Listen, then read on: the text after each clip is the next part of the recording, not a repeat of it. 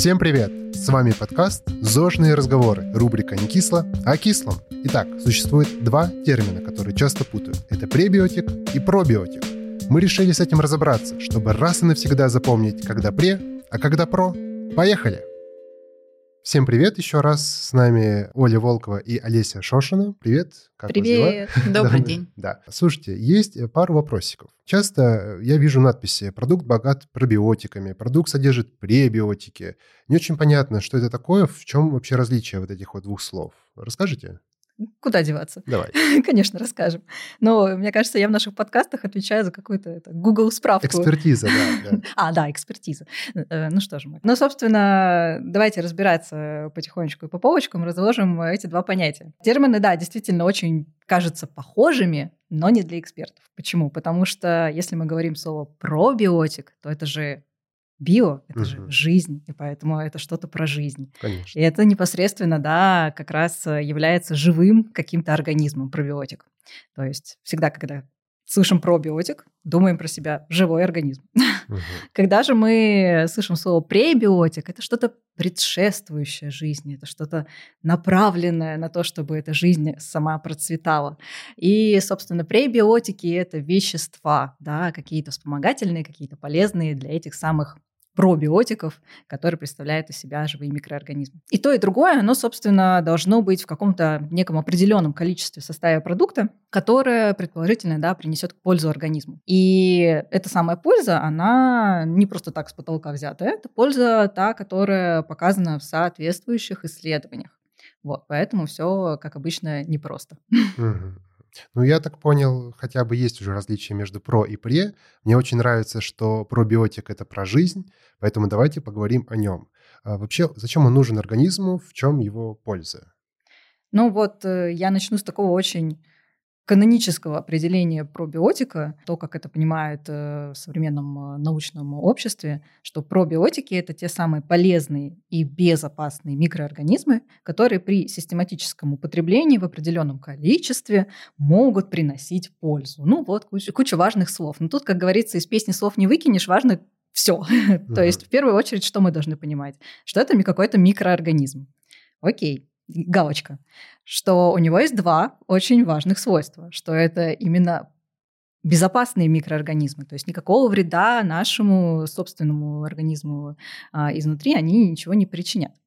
И второе важное свойство то, что они полезные. И эта польза, она должна была быть кем-то когда-то в каких-то условиях проверена. Для этого есть определенные протоколы испытаний, а, то, как эти самые пробиотики оценивают. И собственно, сколько их надо? Ну, какое-то определенное количество, которое в этих самых исследованиях э, и было подчеркнуто и выделено. И как часто их надо употреблять? систематически. Ну, то есть, опять же, то, сколько было это выявлено в соответствующем исследовании этого самого пробиотика. Ну, а именно те конечные, да, полезные свойства, которые характерны для этого пробиотика, они уже подтверждены испытаниями. Угу. То есть я правильно понимаю, что вообще нельзя просто так сказать, что вот это полезно, вот это не очень. Всегда э, от пробиотиков э, должен происходить какой-то научно доказанный факт, какие-то клинические исследования. О, да. Я думаю, мы да. сейчас еще подробнее углубим наших слушателей в аспекты клинических испытаний, да, Оль? Да, Олесь, э, безусловно, мы приверженцы того, что любой эффект продукта питания, связанный со здоровьем, должен быть обязательно доказан. Мы не должны быть голословны, мы не должны обманывать своего потребителя. И как раз для этого большие компании, которые дорожат своей репутацией, проводят так называемые клинические испытания своих конечных готовых продуктов.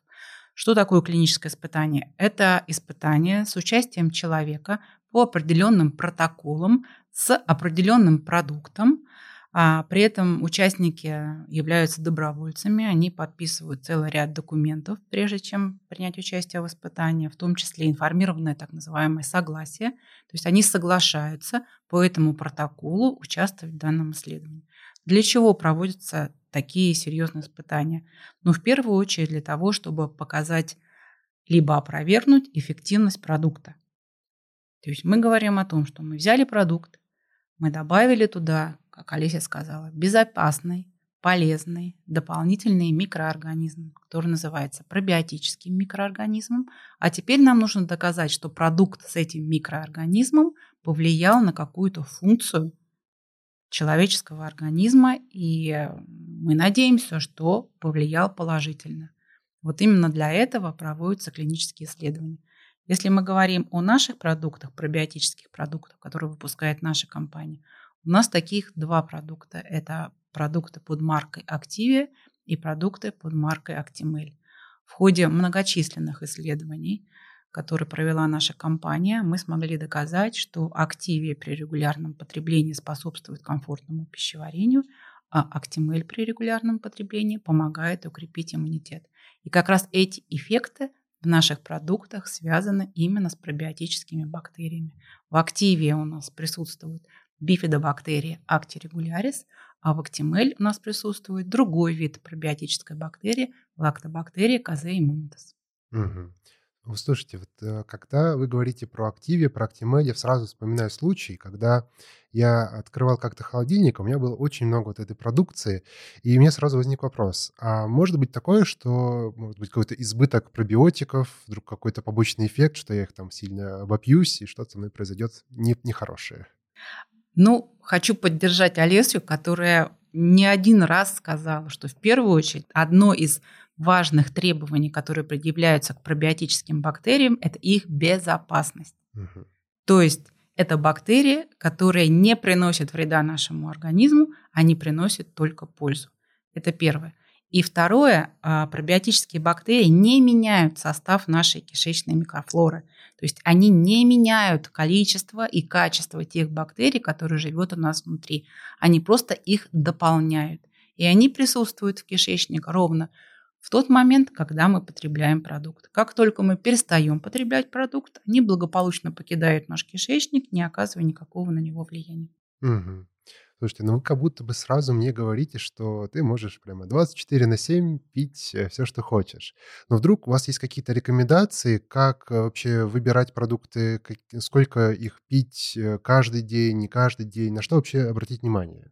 Ну, слушайте, мы же говорим про продукт, э, который, да, стоит на полке магазина, и вот он доступен э, любому потребителю. Угу.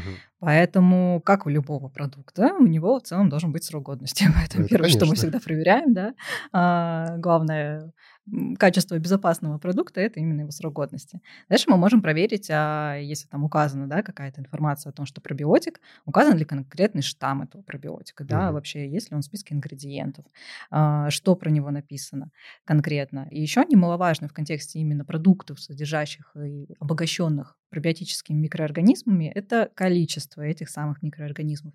Но тут у нас есть очень строгие а, требования законодательные, которым мы должны соответствовать, чтобы поставить на полку магазина соответствующий продукт, содержащий эти самые полезные микроорганизмы.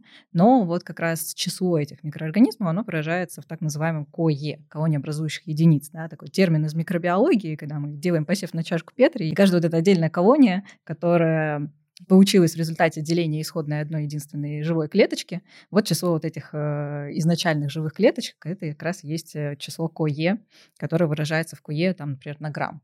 И вот это число, оно тоже обязательно всегда должно быть отражено на упаковке. То есть э, вообще, если мы берем продукт с полки магазина, то мы его спокойно можем включать в рацион на ежедневной основе. Будь то как раз упомянутые Оли Активия или Актимель, да, угу. которые самые-самые-самые нами любимые и изученные. Но если мы говорим про, например, лекарственные препараты, которые тоже могут содержать э, пробиотические микроорганизмы, то они уже, конечно, продаются отдельно в аптеках, и их уже употребляют э, не на ежедневной основе, зачастую курсами, но четко и строго по рекомендации врача. То есть только зашли к врачу, все у него узнали, что конкретно нужно покупать и принимать, и угу. только после этого в аптеку. Вот, а, собственно, то, что стоит на полке магазина для всех и для каждого.